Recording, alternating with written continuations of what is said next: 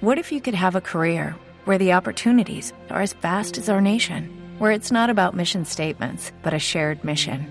At U.S. Customs and Border Protection, we go beyond to protect more than borders from ship to shore, air to ground, cities to local communities. CBP agents and officers are keeping people safe. Join U.S. Customs and Border Protection and go beyond for something far greater than yourself.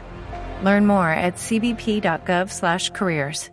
Noticia en desarrollo fue capturado el presunto responsable de haber asesinado al juez Hernán Ramiro Chamorro Cárdenas de 52 años de edad en el departamento de Nariño, específicamente en el municipio de Roberto Payán. Se trata, según la información que reporta a esta hora la Fiscalía, de Omar Arias Gangua, de 27 años de edad, quien pertenece a la comunidad indígena Agua.